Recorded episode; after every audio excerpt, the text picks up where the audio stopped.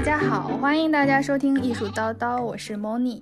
我是蓝毅。节目录制这天刚好是世界读书日。那本期节目我们第一次走出美术馆，从去年的畅销书班宇的《冬泳》出发，聊一聊作为共和国长子的东北辽宁省的文学、生活和艺术。那这期节目呢，我也特意请来了我的好朋友年静玉，邀请他给大家读一下《冬泳》的片段。年年跟大家打声招呼吗？介绍一下自己。Hello，大家好，我是年年。啊，年年是我的大学同学，以前是我们北师大，嗯，北国剧社的演员，后面也是到英国华威大学读戏剧教育的硕士，可以说对戏剧有浓浓的热爱了。今天我们也非常荣幸的邀请到他作为艺术叨叨的第一位嘉宾，欢迎年年，非常荣幸。在正式开始读这个冬泳的片段之前呢，先给大家介绍一下这本书和作者吧。嗯，冬泳其实是一个短篇小说故事集，总共有七个短篇。大致的故事背景就是讲八九十年代，然后东北工人的这种下岗大潮，在这样的时代潮流下，沈阳铁西区工人村里面一些小人物的故事。其实可以说，近两年来，嗯，冬泳算是一个黑马读物，是的，因为它被很多名人都推荐过。我记得有什么蒋方舟啊、李诞啊，甚至是那个四字弟弟易烊千玺也有推荐过这本书。啊，再说说作者吧，班宇他就是辽宁沈阳人，嗯，他是八六年的，嗯，青年作者，他自己很谦虚，他说我只是作者而已，不是什么作家，因为作家这个头衔就太隆重了。了，自己还不可以承受得起这样的一个称呼，然后，但是他真的得了很多奖，呃，就属于那种文坛的一匹黑马。就他一八年底的时候出了这本书，就马上最后，呃，在一九年的时候被华语文学传媒奖评为最具潜力新人奖，也摘得了不少文学界的一些奖项，是一个非常有才华的人。是的。嗯，不过他他其实一开始是一个乐评人，就是写那个摇滚的乐评的，嗯嗯，写了差不多有十年，后来发现就没什么可写了。他自己特别诚实，他说：“我觉得没什么乐评，确实是没什么可写了。那些栏目杂志都关了，然后也没有人给我约稿了，就没有乐评可写。然后他就开始混迹豆瓣儿，然后就是说一开始他去豆瓣就是为了赚钱，因为说参加一个征文大赛，呃，如果获奖了之后可以得两万块钱。”然后他说：“那我得去参加，我得去试一下呀。”然后当时呢，在豆瓣上就火了，慢慢就是知道他的人很多。后来才开始整理出版这个冬泳的小说短篇集。嗯，但是他本职工作你知道是什么？是沈阳一家出版社的古籍编辑。他大学是学计算机的。其实从他的文字就能感觉到他的职业对他的影响。因为他就是没有什么废话，就觉得他用词非常劲道。像那个华语文学奖给他的授奖词是评价他的文字有八个字儿，说细节生猛，语言迅疾。确实是你在读的时候会觉得他的文就是这个文章很有节奏感，很紧凑，然后就是句子非常对。嗯，零落这种感觉。他这本书最大的亮点，我觉得对我来说，是因为他是用了方言写作，大量的使用了东北话，就读起来非常生动。是的，那为什么我们会想到聊这本小说呢？因为就是如果说我们三个有什么特长的话，那应该就是都会说东北话。我是来自辽宁营口，年年呢？我是一个小城市叫本溪，你不是小城市，不小了，多呀。就是每年为清华北大贡献了多少的 优秀学子？对呀，哦，那我正好跟班宇是同乡人，我也是沈阳人，嗯，省城啊。那接下来呢，我们三个就给大家分角色朗读一下冬泳这个故事的开头。嗯，好，反正我就是负责读随妃，嗯，然后年年呢就是负责呃旁白加上作者当中的我。嗯，第一角色，然后中间有一些穿插的，大家可以细心聆听。比如说有一些女老板的角色啊什么的，就是蓝衣嗯。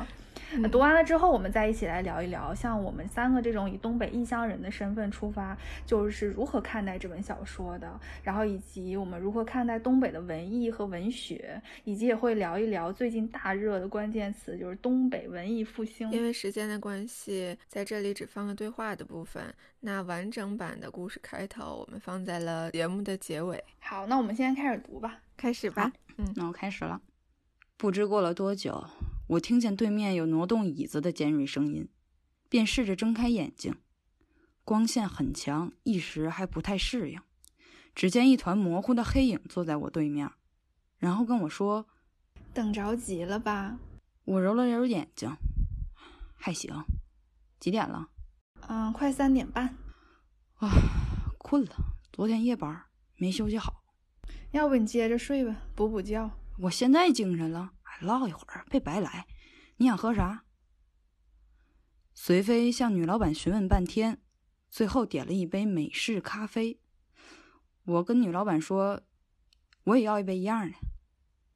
随飞问我，你平时爱喝咖啡吗？嗯、爱喝，尤其是上夜班的时候，咖啡比较提神，还解乏。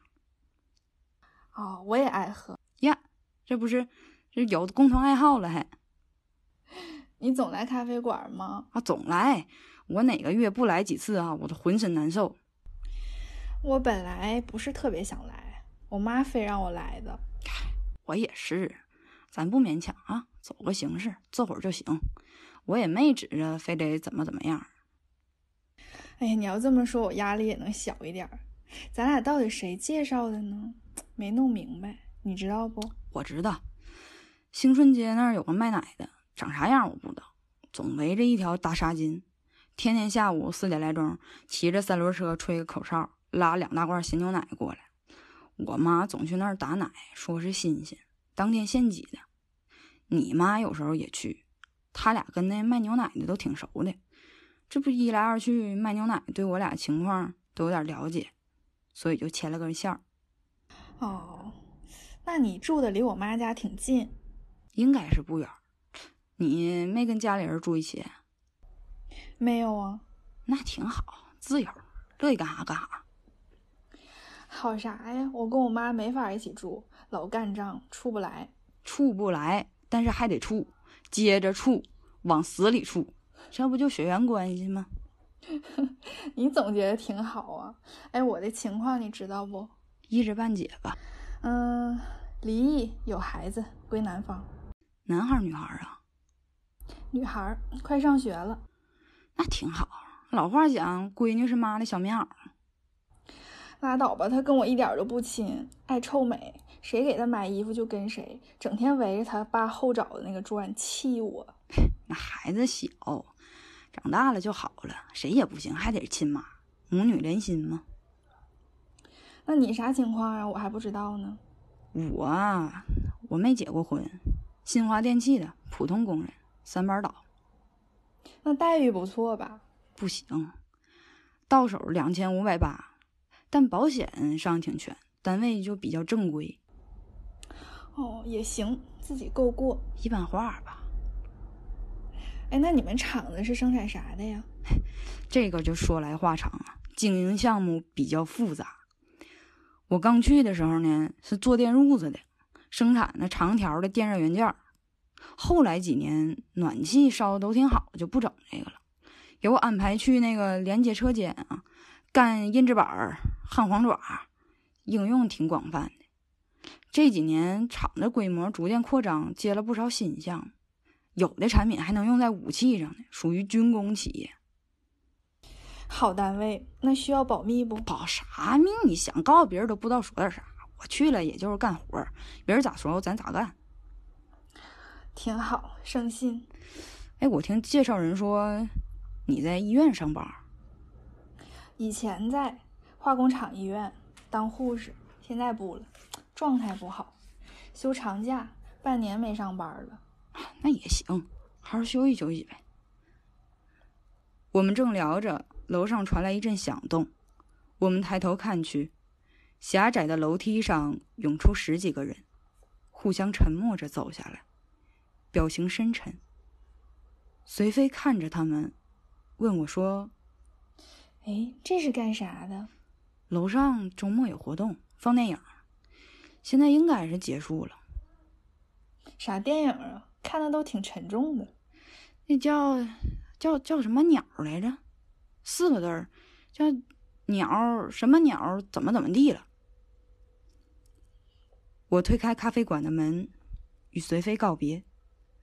门上的铃铛在身后一阵乱响，很好听。随飞照着玻璃捋几下头发，然后问我要回哪。我其实挺相中他，长相好，气质佳，说话也不招人烦。于是特意留个话头，说也没啥地方去，自己转转呗。问他有没有推荐。随飞说嗯，没啥推荐的，要不你陪我走到前面吧，好打车。：“那行。”走到路口，等了半天也没有出租车过来。我说：“你要不一起吃晚饭吧？搭伴吃，能多点俩菜。嗯，那也行吧，就先堵到这儿吧。太精彩了。不知后事如何，请大家自己去看书，看这个故事。就是你们一开始读这本书的时候，感觉怎么样？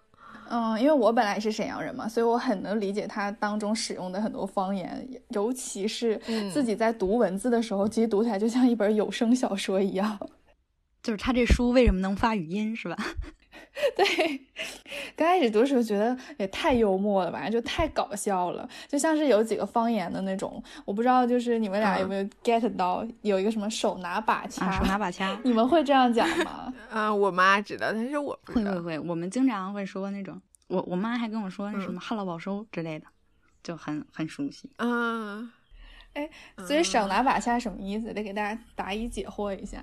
我开始真的不知道，后来后来你不说你妈问你那个、啊能考第一不对行吗？，那我小时候都能吹牛呀，我说肯定必须考第一，手拿把掐就是就是志在必得吧那种感觉。嗯，嗯手拿把掐。对，嗯，还有他刚才说什么？是的，说那个旱涝保收，旱涝保收其实什么意思呀？旱涝保收就是就形容啊，现在的公务员儿就是不管是疫情还是怎么样，都能正常开出工资，就旱涝保收。啊嗯所以其实应该是旱涝，然后保收，无论是旱还是涝，都有一定的收成，是这个意思是吗？自自如应对自然灾害。嗯，还有一个也挺都说年夹，我不知道你们也会这么讲吗？有人会形容喝酒，就说这人喝酒太年夹了，左就是左喝一轮，右喝一轮，就是可能有些人喝酒尽兴了就回家啊睡觉，对，就特磨叽，然后还非得找啊你继续喝，一直喝到尽兴为止，类似这种叫年夹。像他形容在一个人在咖啡馆里也是，就是可能点一杯咖啡坐一整个下午这样，就挺有意思的，嗯。那语言还挺沈阳的，因为我感觉辽宁每个地方方言都不太一样。嗯比如说本溪，不是说是辽宁口音最重的对地方吗？更更更土一点，东北味儿更浓一点。我觉得沈阳才土吧，因为毕竟沈阳除了赵本山，所以大家可能心中那个标准的普通话就是沈阳话。那你呢？兰就邑家是什么？那我我家我家营口的嘛，然后家里在海边儿，说话一股海蛎子味那我之前看过一篇文章，说我们那边儿方言其实叫交流官话，嗯。是和山东烟台啊，对，烟台、青岛、大连那那边儿比较类似。嗯，嗯。嗯，所以说一开始觉得读的时候，因为语言上你会觉得很幽默，意嗯，而且一开篇其实是比较轻松的，嗯，嗯但后来读到结快到结尾的时候，就发现真的是严肃文学，所以它真的是惊动的是嗯严肃文学圈。比如说，我们可以给大家稍微再读一个段，嗯，可以让年年给大家读最后一下吧嗯，嗯，让大家感受一下它的严肃文字。既不涉及剧透，又能感受一好下。那我们来读一下最后一段。我赤裸着身体浮出水面，望向来路，并没有看见随飞和他的女儿。云层稀薄，天空贫乏而暗淡。我一路走回去，没有看见树、灰烬、火光与星系。岸上除了我之外，再无他人。风将一切吹散，甚至在那些燃烧过的地面上也找不到任何痕迹。不过这也不要紧，我想，像是一场午后的散步，我往前走一走，再走一走，只要我们都在岸边，总会再次遇见。嗯，对，严肃啊文学，，就写的又又的又悲伤，又觉得很深。这个年年读的好好哦。嗯，是的，不愧是专业 出身。粗。那它的这个主要的，其实整个短篇小说集的故事背景都是在，嗯、八八九十年代的那个下岗潮。因为我们都是九零后嘛，嗯所以其实对此不是特别了解。，我们还有采访一下家里的人，嗯，但其实就是班宇本人，他也不是生活在那个年代的，他是八六年出生，那个时候他还比较小。但是为什么他能把这些生活化的场景描述的这么好呢？因为本来其实他就是一直都生活在沈阳铁西区，他对沈阳工人村的那些文化历史有非常深刻的这种经历和见解，再加上他就讲说，可能对于近边儿的事儿他写不好，但是对于很久远的这些他印象深刻小时候的记忆，他就是手拿把掐就可以写得很好。对，活学活用啊！他就是在那个呃工人村附近长大的，他父母都是沈阳变压器厂的职工。然后呢，他当嗯时也在讲说，像沈阳当时有些厂子，像最大的有个冶炼厂，是最多时候有十万人，哦，也算是一个小社会的那种，算是当时全亚洲最大的一个厂子，一个冶炼厂。不过当时就是因为一些政策问题啊，很多人突然间就面临了下岗，然后买断工龄啊，就这些问题，就等于说一下子，呃，城市就进入了一个失业的这种状态，就是人们进入了下岗大潮。其实像我自己家来说，因为我我家不住在铁西区，是住在皇姑区。那皇姑区最有名的应该就是沈阳飞机制造厂。最开始的时候，嗯沈飞对我也问了一下我爸爸，他跟我讲说，在三十年代的时候，最开始是张学良在那个就是那片儿地方建立了一个沈阳飞机修理厂，它都不是制造厂，就只是一个嗯修理厂。嗯。那么后来就是慢慢慢慢呃扩大，加上新中国不是几建立了几大这种飞机制造厂嘛，那么就是沈飞就是崛起了，所以等于说它也是类似一个工人村，只是它不像是一个就铁西那么大的一个工人村，嗯，但是对我小时候有一个英语老师，他就是沈阳的，他嗯每个礼拜都跑到我们小城市 来教英语。然后他就是从小就在沈飞长大的。对他说他们有自己的幼儿园、自己的的小学，就是什么就像一个小城市一样，其实就是都是自制的。然后从小院里的人也都认识。对，我们都嗯自称是沈飞的子民，就是因为像班宇也讲说，当时这种像铁西的这种工人村，它就是打造一个独立王国一样的。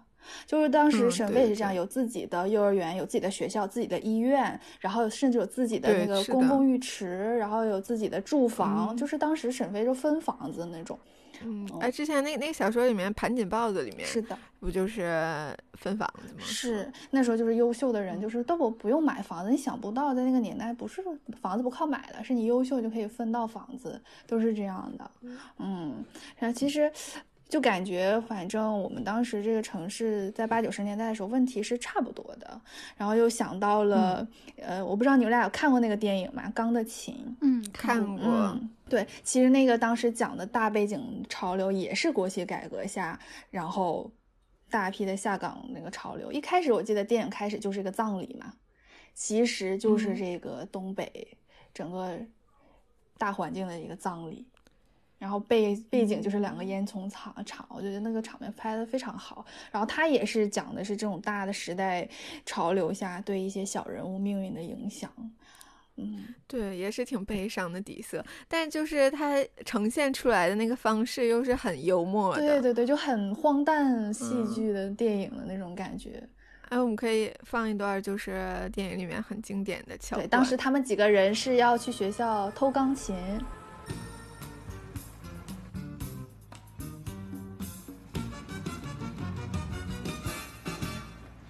想偷偷望呀望一望他，假装欣赏欣赏一瓶花，来口偷看呀看一看他，就好像要浏览一幅画，只怕被他知道笑我傻，我宁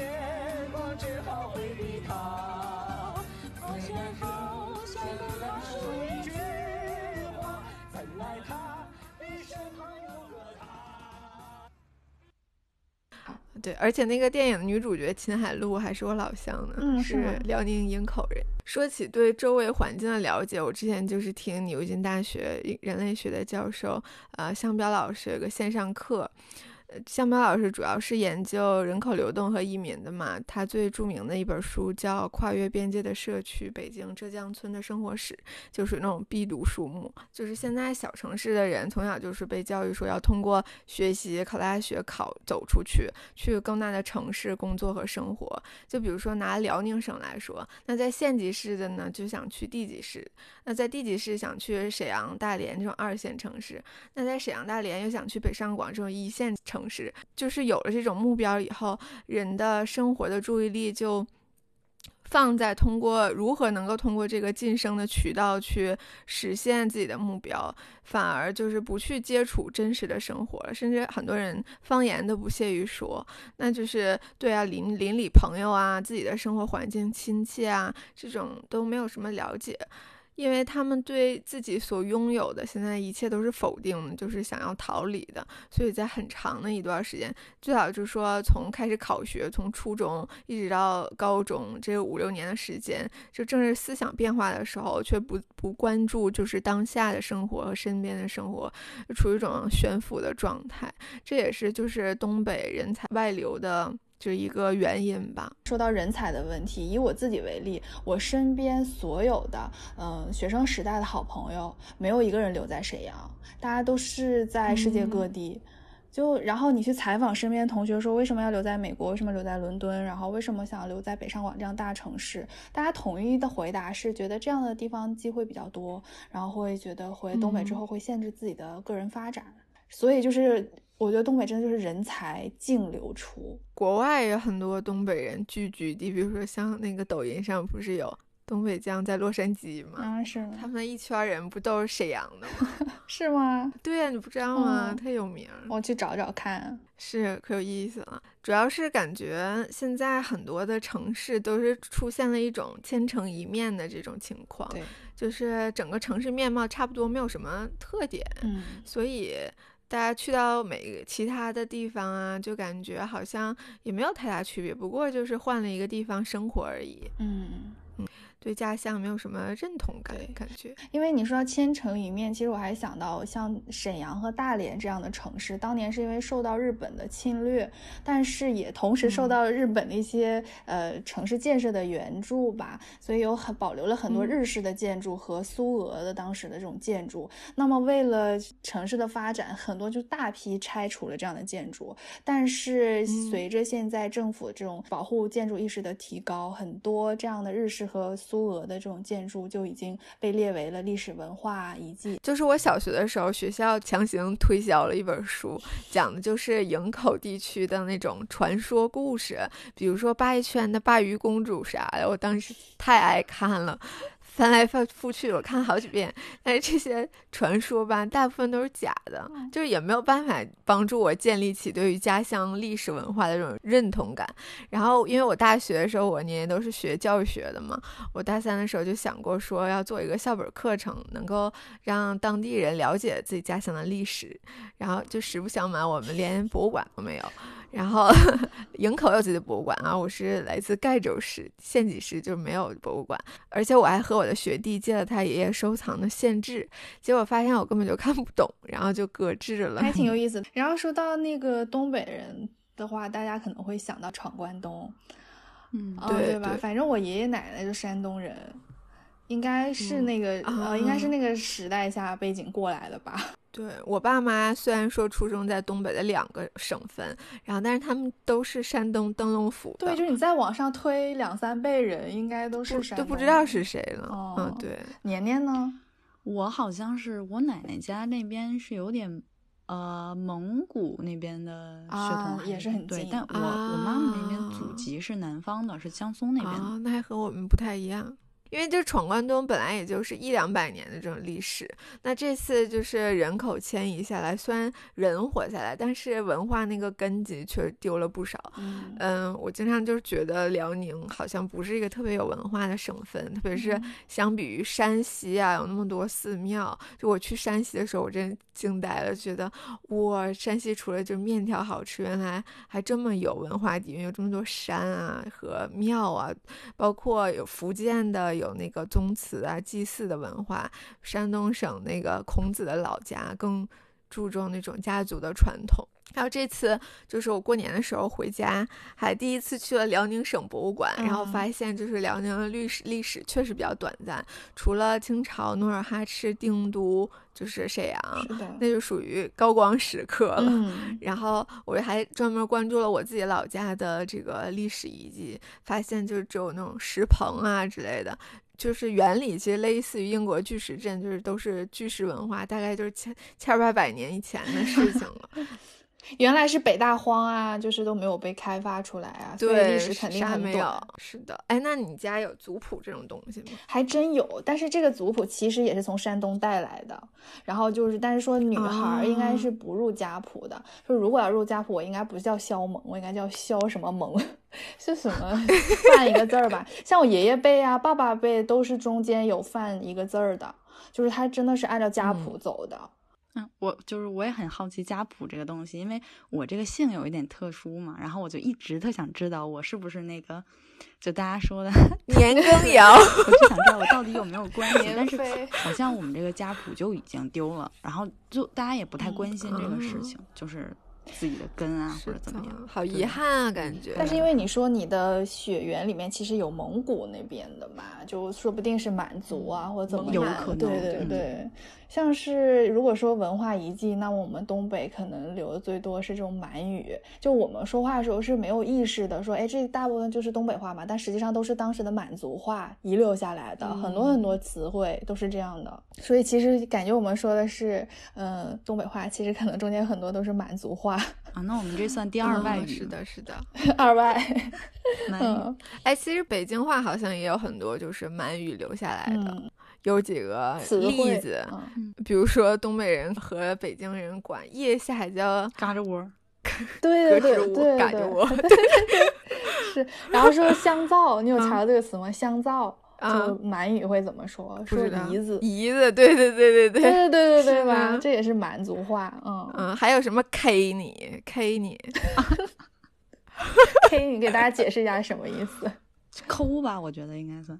就揍你的意思，对对对对打这个 K 啊嗯我们平时说就是抠什么的就 K 他。就是老师对对对老师说你看好好 K K 啊，俺们家孩子这意思，还有什么倒腾啊，墨迹，嗯，墨对迹也是满是满语族话啊？，对，啊，这很很普通话啊，是汉族话。对，还有什么历史遗迹吗？像历史遗迹，大家比较熟知的就一宫两陵嘛，就沈阳故宫，然后两陵就是北陵和昭陵。觉得那个故宫，因为我是那种活了二十几年都没去过沈阳故宫的人，就不太会去。也许可能小学。组织春游去过，但是也没有印象深刻。后面长大以后就特意去拜访了一次，然后但是那时候还是冬天，就觉得非常冷。然后因为你去过北京的故宫之后，啊你再去沈阳的故宫，你就觉得非常败破，就也太简陋了吧，就那种感觉。但是也还值得一去啦。像那个陵园的话，就两个陵园。那我一开始小的时候呢，都是那种早上。家里人一起去北陵公园，说锻炼身体，就是真的把它当成一个公园一样的。直到我长大以后，发现那是为什么叫北陵呢？是陵墓的意思，那是埋 埋葬就是努尔哈赤的地方。然后我就觉得那沈阳人胆子也太大了，就是天天早上跟外国人 一样，对呀、就真的就是真的，而且真有蹦，就各种蹦体操，就是这种锻炼身体。然后我就非常疑问，就问我就父母，我说，哎，我说难道这样不会就是惊扰了我们祖先的这种安宁吗？然后祖先还会庇佑我们嘛？但是那个我爸妈就说，那其实祖先看到他的后辈们人天天就是这么开心，这么强身健体，应该很欣慰吧？我在伦敦第一个住的地方就是在一个呃公园的公园也是墓园旁边，那不就是我一直住的地方吗？就躺在那个墓碑上，比如说夏天在那晒太阳什么，一点都不觉得膈应。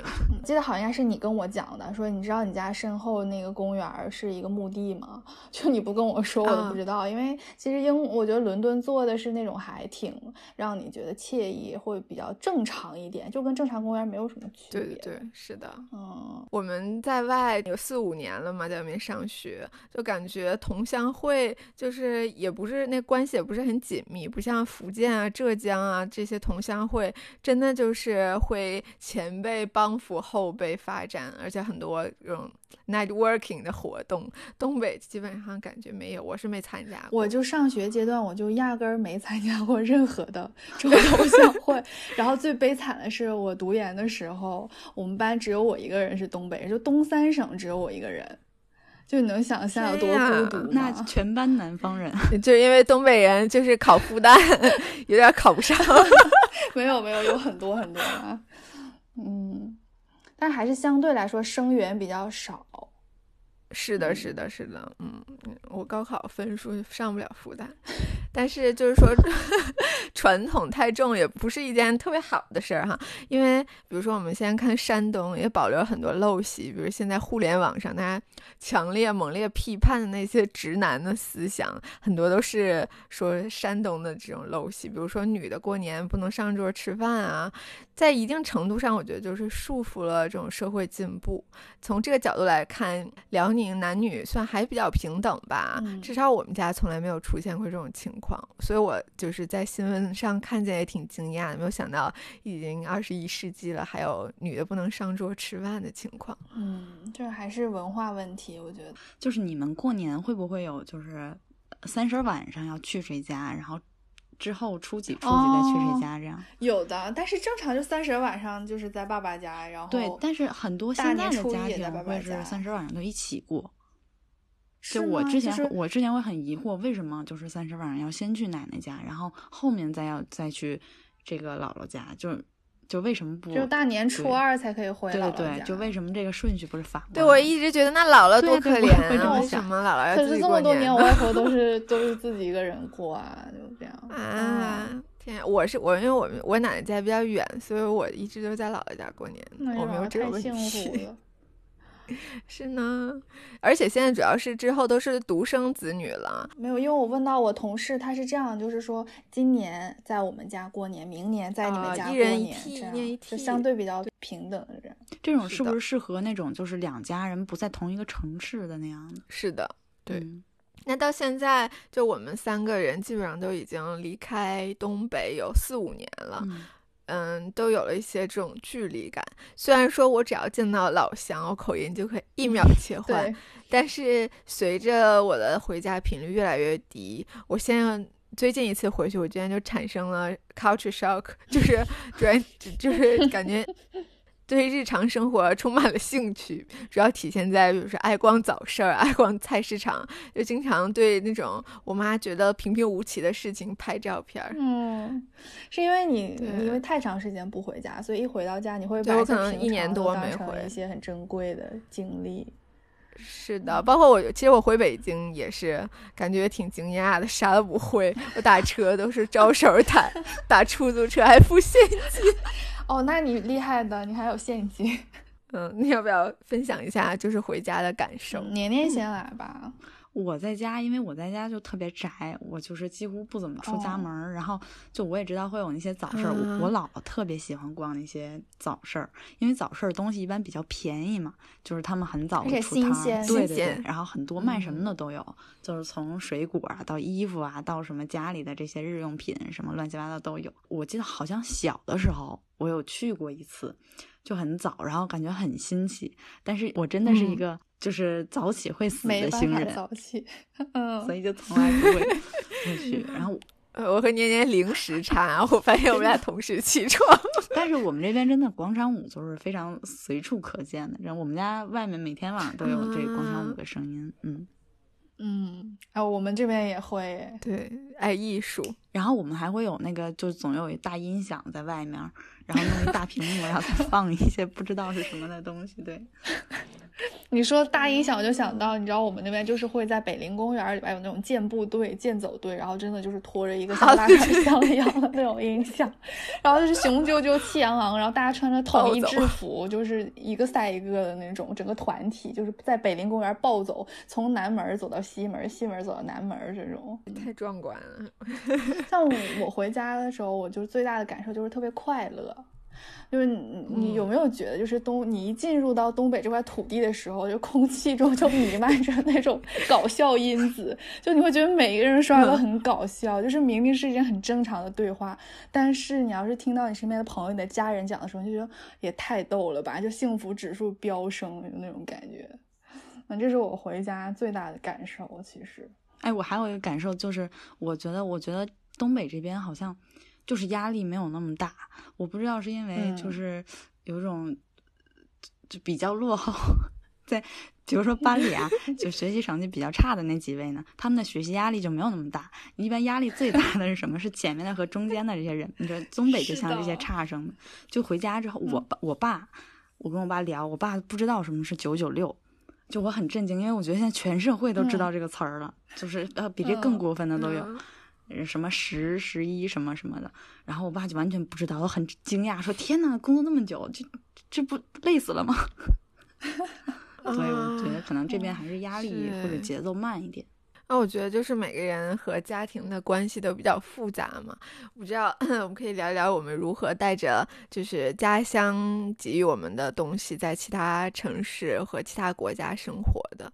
就就就像我刚才说，我。我说老家不是说正宗的东北话嘛，至少就是不是赵本山老师小品里面那种，所以就是我一上大学，大家就互相 展示方言的时候，比如说因为我们宿舍嘛，我们宿舍香港的说香港人说两句粤语吧，嗯，南京人说两句南京话，北京人说两句北京话，然后我们宿舍只有我一个东北的，我就要代表全东北三省，我同学让我说两句的时候，我就刻意模仿的，所以我就说的是那种后学的东北话，我觉得。家乡给我的烙印可能就是这种幽默精神吧，像因为东北人普遍其实都挺逗、挺幽默的，就即使我反复跟大家强调我是一个非常内向的人，然后我比较悲观，然后我多愁善感，你看大家就会笑，对吧？说你拉倒吧，你还内向。对呀，你还内向，然后就是我觉得无论我怎么就是为自己辩白，大家都认为我还就是那种挺搞笑的、挺乐观的。那我也不明白，你说为什么东北人这么有意思呢？我觉得主要是因为就能在这种天寒地冻的恶劣情况下生存下来，就是你不 你不自己乐观点，你就没有办法活到现在。是的，是的。现在东北还是很冷，但是英国已经步入春天了。我现在就在家穿了一个小吊带，在家穿着羽 绒服，还感觉呼呼冒汗。但是按理说，伦敦的纬度应该比就是东北要还高一点，应该比东北现在冷，因为我们是海洋性气候。伦敦主要旁边有一条暖流嘛。哇，太学术了，这个探讨。说到这东北人有意思，自带搞笑基因。我在东北的时候，我真的不觉得，我就觉得就很正常，对呀，就正常在说话呀。对呀，一出去念书的时候，就发现，在其他人眼里，东北就逗，说啥都有意思，而且东北话又有感染力，一寝室都说东北话。我觉得很多那种视频博主啊，就是比如说用东北话写段子、做短视频呢，其实他们走了捷径的。对，就是就是因为东北话。大家就觉得东北话就是有意思，不管说什么，说再普通的事情都是有意思。是因为你聊到这些网络视频嘛，然后现在有种说法，就是说东北重工业是烧烤，轻工业是喊麦，就这种。你看抖音、快手这些是什么什 么平台啊？就是好像很多都是这种东北恶搞的这种，或者是搞笑的这样段子。是的，我一开始就是觉得可能抖音、快手离我父母还挺远的，但是我妈就跟我说，我妈说现在就是她微信上加那种在。在微信上卖货的人都开始在快手上直播卖货了，而且卖的还不错。是呢，我妈还强烈要求加我抖音。可能我们可以聊一聊，就是东北生活的方方面面。好啊，嗯，像东北生活，我觉得最离不开的应该是这种洗浴文化吧。啊，真的，真的是。哇，就是当时我太爱洗澡了，我真的就今年疫情期间时候，就是我满心期待回到家，就是为了能去就是洗个豪华的澡。但是当时因为疫嗯情，所有的这种娱乐场所和洗浴场所都关闭了，然后我的梦想就破灭了。我就觉得我这飞机票钱太不值得了，我都连个澡都没洗 上的感觉。据说就是沈阳有一个特别豪华的洗浴中心，看李雪琴的抖音了吗？就是说今天带你一日逛沈阳，就是这种最豪华的洗浴宫殿式的，就是什么就在里面就可以待一天啊，两百块钱待一真天，的啊。哦，这么贵，然后我觉得哦，没有那么贵的，其实就搓点打奶，然后喝点茶水，看你怎么消费。你吃点 雪糕啥，对，看你怎么消费。入嗯场费大概三十到五十吧。嗯，就我记得印象特别深，我有个朋友当时来我家找我玩儿，然后当时是冬天，就他满心想看一看沈阳故宫啊、大帅府啊，就是类似这种呃历史嗯建筑，然后我把他拉到澡堂，就带他去了一个澡堂洗了一整天，然后 他说：“天啊，你就是这么招待你的朋友的？”我说：“就是简直东北的顶级，最高对呀、最高礼遇，顶级豪华套餐，好吗？”就我的那个香港室友琳达，大学的时候，嗯，她来我家玩的时候，我就带他去搓澡，人生第一次搓澡。我让那个搓澡阿姨我说，他第一次搓澡，就是手下留情，轻点儿。阿姨一般都会问吃劲儿不？是呢，我这次回家，我都给阿德安排好了，这各种项目，烧烤啊、洗澡啊什么的。阿德应该充满期待吧？高中同学说给当翻译，然后回去去澡堂子洗澡，结结果就是因为疫情也没洗上，吃个烧烤点外卖，因为东西不新鲜，食物中毒了，真太好笑。是阿德悲惨中国十八日游。就在我家炕头，就去采了个草莓。太可爱了。没有，但他起码学会了打麻将吧？应该。对，还挺厉害麻将打的不错。我记得他，我说我说蓝毅，你要不要偷偷看一下他 Google 的那种搜索记录？果然，其实都是那种 How to play 麻将。我教太快跟不上，自己回去补课呢。嗯，像东北还有什么？还有就是小烧烤呀，烧烤这个我觉得这个烧烤吃的就是个环境，吃个氛围。就是在冬泳里面中间有一段，嗯，因为随飞离过婚嘛，所以男主角的妈妈就看不好随飞，还在一直给他安排相亲。然后我给大家读一段，就是烤牛肉的事情。他说：“ 我妈问我处上没有，我说差不多。我妈说啥意思？我说按照社会普遍经验分析，一个女的要是能单独跟你去吃烤牛肉，关系基本上就算定了。是这么回事儿。哎，其实你这段其实也会反映出，就是关于离婚、家庭离婚的这个嗯现象，在南北方看来，就是观念上就很大的不一样。在北方，可能离婚就是一件特别大的事儿，嗯但对于很多南方的家庭来说，就是呃两个人决定不在一起了，分开生活这样一件很很平常的事情。但其实嗯东北离婚确实挺多的。对，但我们我们都会被灌输那种就是这个这怎么怎么样，或者对，而且就是东北饮食，很多人就是说东北饮食就是一个味儿，就炖菜，然后都是大酱味儿、豆瓣酱味儿，就掩盖了那种食物本身的味道。那应该是没吃过锅包肉的这种人吧。然后就我又想到了那个当时班宇在播客访谈的时候也提到了一个问题，说你冬天在东北就能看见两样东西，一个是一片苍茫的白雪，另一个就是晒在外边的大白菜，都是几百斤几百斤的买。就是因为你知道我小时候是没有这个概念的，然后我外婆会说，因为她自己一个人生活，然后她说小萌，外婆今年买了一百斤白菜，我说什么？一百斤白菜，后来就是这种，我外婆就说：“哎呀，一百斤都不好意思说出口呢，一百斤就少在最少的了。”对，其实一百斤白菜你知道吗？也就只有十颗左右。嗯，嗯，然后我我小的时候，不知道你们父母有给你们灌输这样的概念，说白菜可以解毒，就吃白菜解毒。所以说当时，嗯、武汉疫情的时候，说沈阳运了就是很多吨大白菜过去，大概寓意就是想给他们解解毒，嗯，这个意思。啊，就还有一个就是。就是这是东北人的生活嘛，但同时东北人又很要面子，就是可以体现在奢侈品的消费上，就是喜欢那种大 logo 的东西。就是说什嗯么、说沈阳的奢侈品消费，其实就在全国的那个比例里都很高。对，就是有一年的研究调研报告发现，就全国的城市当中，奢侈品的消费排行榜，沈阳排了第二名，第一名是北京。然后加上说，除了奢侈品以外，像东北的女的，就必须买貂这种感觉，必须买貂，是这样。东北好像都嗯是那种，就是你会花一块钱去挤公交，但是会花一万去买个貂的那种。是的，是的对，但确实暖和，是。挺实用的。对，这多亏那个伦敦摄政街上面的那个加拿大鹅门口那群抗议的，不知道。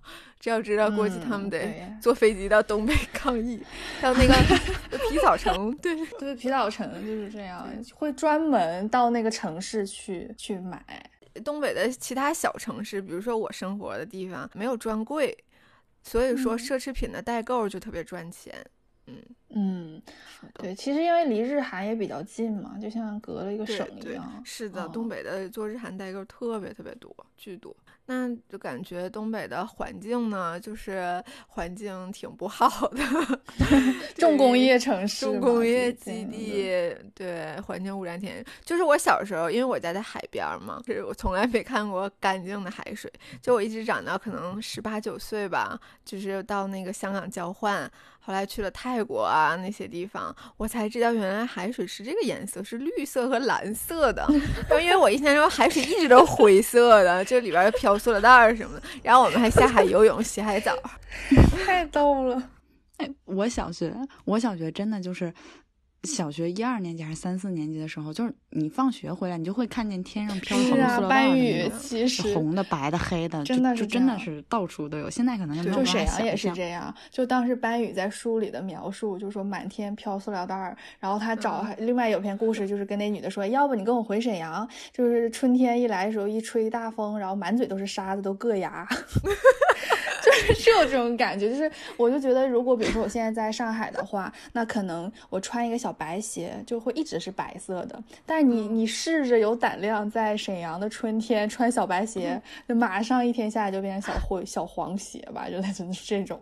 我觉得，就我们那边的人会觉得说，如果闺女儿子以后出去上学，如果觉得在家乡发展有限的话，可以去沈阳、大连嘛。但首选肯定是大连，因为大连环境好。就沈阳，嗯就觉得沈阳埋汰呀，都是暴土扬尘的。是 是，你更不会选本溪了。本溪基本就是可是我我就是遇到的本溪的女孩儿，就是那种长得特别水灵，然后皮肤特别好，然后就感觉本溪大连这种特别出美女。年轻玉皮肤老白老嫩真的，了，我 认识的所有的本溪的女孩儿，就是那种就是皮肤吹弹可破的。咋回事儿呢？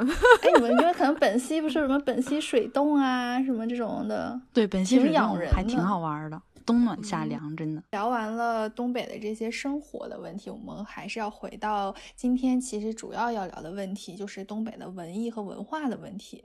之前在 GQ Talk 上面有一个播客是呃唱野狼 disco 的那个老舅宝石，他跟班宇的对话啊，他们俩也是朋友啊。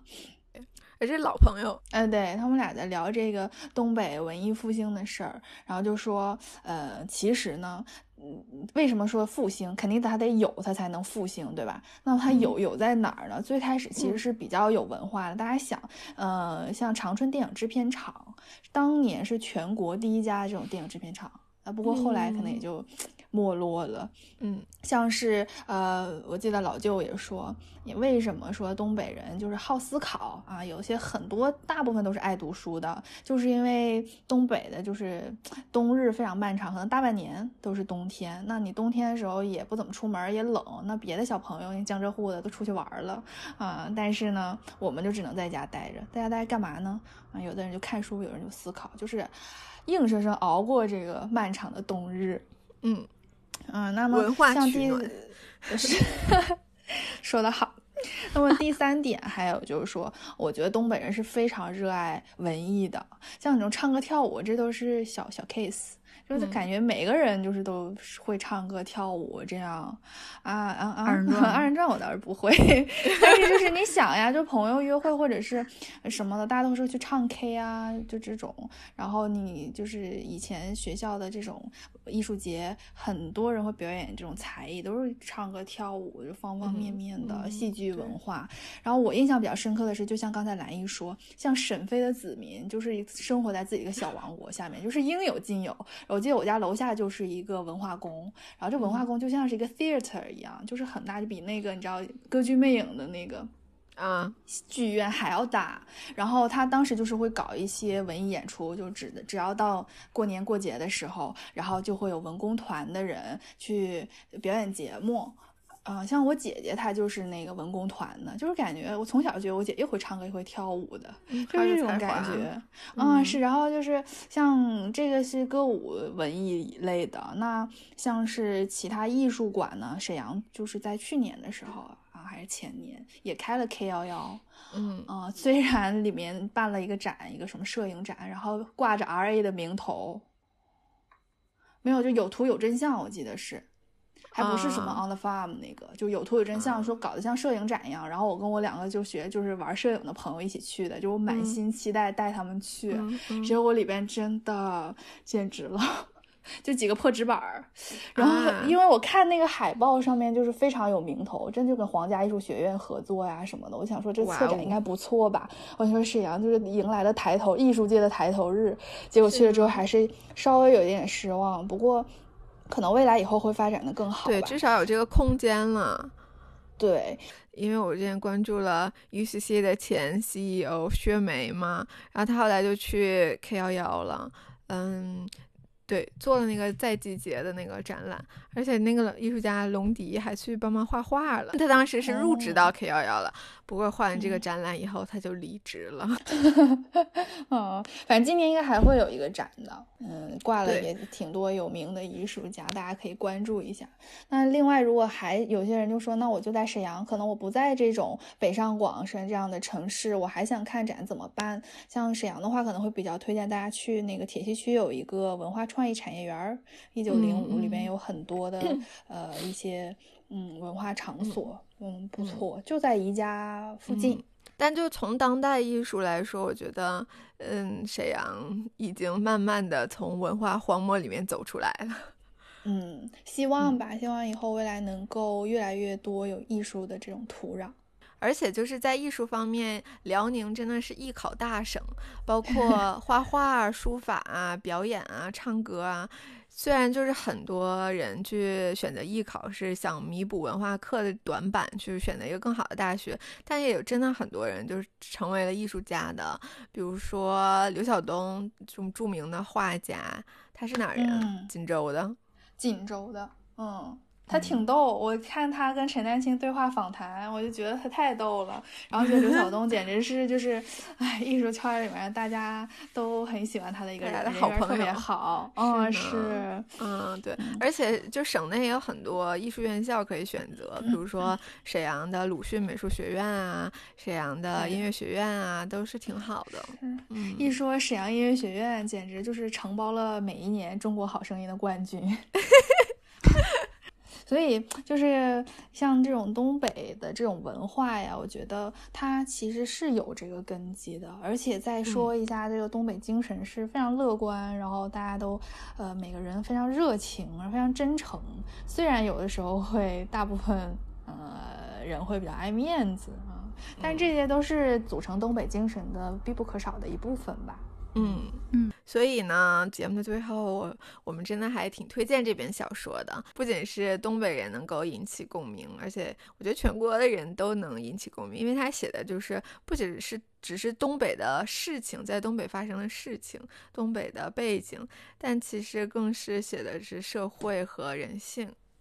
是，嗯、因为我们不在这里面做过多的解读，是考虑到还有一些听众朋友们是没有读过剧冬泳这个故事的。等大家读完故事了以后，可以慢慢去思考一些人物关系啊，以及他这种描写手法为什么这样做，就是有很多可以探讨的点，是一部非常有趣的嗯小说，嗯，然后包括最近也有很多文化类的播客节目，其实都在聊东北文艺复兴。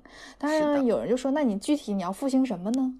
其实你要复兴什么，我们也说不清楚，也不是一定要复兴出个什么东西，对，只是说当下的这个感受是越来越多的人开始对东北的文化进行关注，而且很多人都很喜欢东北文化，是一个契机，对于东北来说，嗯，加上刚才我也讲过，说传达的这种东北的是一种乐观主义精神，为现嗯在、尤其当下这种社会也带来了很多的正能量。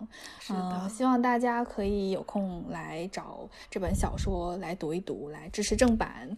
嗯然后呢，我们我和兰艺还有年年，然后我们也就是建立了一个微信的读书会，就专门会聊一聊《冬泳》这本书，欢迎大家随时加入啊，在嗯。这期节目下面给我们留言，我们就把你们拉进群，跟大家一起来聊一聊。也欢迎大家关注艺术叨叨的微博。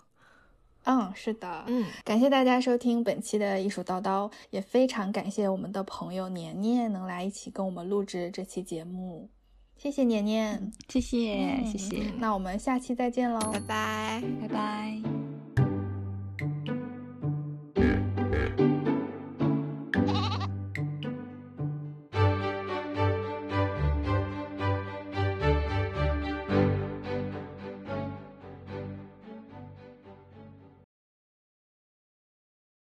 我跟随飞约在咖啡厅见面，万达广场后身儿，约了三点。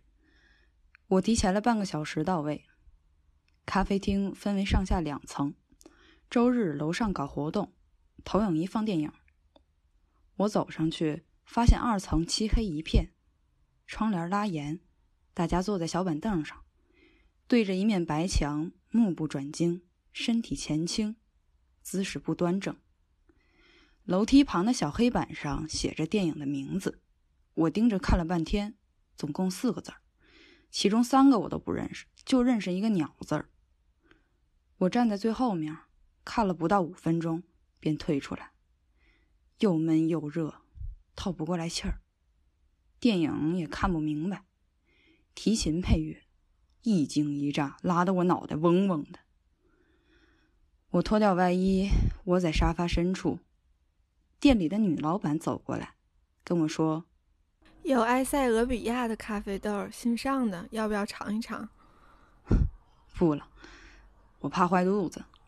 我总觉得吧，非洲埋汰。那你喝点啥？这样啊，你先给我来一杯白开水，我等朋友呢。他到了，我再一起点。啊，放心吧，来都来了，肯定消费。”女老板收起饮品单，又端来一杯水。我捏着杯沿儿举到嘴边，温度太高，喝不进嘴儿，便又放下来，盯着他看。热气缭绕，屋内人不多，但空调开得挺足。我看了一圈挂在墙上的电影海报，全是外国字儿，没一个看过的，便掏出手机给随飞发了一条信息：“我到了啊，一楼沙发。”不急。等了半天，他也没回我，手机马上就没电。我收进怀里，又在书架上找了本书，胳膊拄在沙发扶手上，开始翻书。刚看两页，困意袭来，眼睛睁不开。半梦半醒之间，听见旁边桌一对男女在说话，他们跟女老板好像挺熟。男的对女老板说最近生意怎么样？：“女老板说，一般，平时晚上也不太行，就指周末呢。女的又说能回本儿不？女老板说费劲，现在来的都是年假，一杯咖啡能做半宿，有的刚喝一半儿就让你续杯。我说咖啡不能续，她说不用兑咖啡，往里倒点热水就行。你家太甜，我口淡。不知过了多久，我听见对面有挪动椅子的尖锐声音，便试着睁开眼睛。光线很强，一时还不太适应。只见一团模糊的黑影坐在我对面，然后跟我说等着急了吧？：“我揉了揉眼睛，还行。几点了？嗯，快三点半，啊，困了。昨天夜班没休息好，要不你接着睡吧，补补觉。我现在精神了，还唠一会儿，别白来。你想喝啥？随飞向女老板询问半天，最后点了一杯美式咖啡。我跟女老板说，我也要一杯一样的。随飞问我，你平时爱喝咖啡吗？嗯、爱喝，尤其是上夜班的时候，咖啡比较提神，还解乏。哦，我也爱喝。呀，这不是这有共同爱好了还你总来咖啡馆吗？啊？总来，我哪个月不来几次啊，我都浑身难受，真的。我说的句句属实。三十五岁一过，安排相亲已经成为我父母最要紧的一项事业。我的家庭条件还可以，父母退休，旱涝保收，身体健康，没有负担。但是个人条件一般，主要是个矮，穿鞋勉强一米六五。最近一年，我见过大概二十个女孩，高矮胖瘦、中专大专，各种型号款式应有尽有。相亲这件事情对我来说日益熟练，手拿把掐。但对我父母来讲，却开始变质。他们已经忘却初衷，忽视过程与结果，转而深陷于统筹规划的游戏里。每周都为我安排时间，定时定点儿撮风出行，催我去相亲，有时一天能见俩。下午两点半的咖啡馆，相亲首选，这是我历经一年总结出来的经验。这个时间段啊，通常已经吃过了午饭，双方坐一会儿，喝两杯饮料，哎，没有格外开销，成本可控。如果没相中，一拍即散。也没啥损失。假如聊得比较好，到了四五点钟，还可以直接一起吃晚饭，继续加深了解。但自从相亲以来，我只跟对方吃过两次晚饭，其中一次吃完饭之后就散了，嫌我烟抽的太勤。还有一次见面时比较顺利，聊得挺愉快。女孩是替亲戚看鱼塘的。我们相处一个多月，期间又见过两次，一起去吃过冷饮。我还特意买了一副鱼竿去找他钓鱼，几乎每天都发信息。后来把能说的都说完了，我认为这种情况就可以谈及下一步，准备结婚。对方告诉我，这种情况是处到头了，应该吹了。随飞看着比照片要老一些，眼角皱纹明显，头发带着小波浪，远看挺有层次，近看像好几天没洗过。穿着一身深色毛衣，灰白坎肩儿，上身整的挺素，底下穿个皮裙儿，长款皮靴箍着小腿儿，裙子和皮靴之间露出短短的一截灰色裤袜，材质好像挺有弹性。接近于衬裤。随飞说：“我本来不是特别想来，我妈非让我来的。我也是，咱不勉强啊，走个形式，坐会儿就行。我也没指着非得怎么怎么样。哎呀，你要这么说，我压力也能小一点。咱俩到底谁介绍的呢？没弄明白，你知道不？我知道，兴顺街那儿有个卖奶的，长啥样我不知道。”总围着一条大纱巾，天天下午四点来钟，骑着三轮车吹个口哨，拉两大罐鲜牛奶过来。我妈总去那儿打奶，说是新鲜，当天现挤的。你妈有时候也去，他俩跟那卖牛奶的都挺熟的。这不一来二去，卖牛奶对我俩情况都有点了解，所以就牵了根线儿。哦，那你住的离我妈家挺近，应该是不远。你没跟家里人住一起？没有啊，那挺好，自由，乐意干啥干啥。好啥呀？我跟我妈没法一起住，老干仗，处不来。处不来，但是还得处，接着处，往死里处，这不就血缘关系吗？你总结的挺好啊。哎，我的情况你知道不？一知半解吧。嗯，离异，有孩子，归男方。男孩女孩啊？女孩，快上学了。那挺好。老话讲，闺女是妈的小棉袄。拉倒吧，她跟我一点都不亲，爱臭美，谁给她买衣服就跟谁，整天围着她爸后爪的那个转，气我。那孩子小，长大了就好了，谁也不行，还得亲妈，母女连心嘛。那你啥情况啊？我还不知道呢。我啊，我没结过婚，新华电器的普通工人，三班倒。那待遇不错吧？不行，到手两千五百八，但保险上挺全，单位就比较正规。哦，也行，自己够过。一般化吧。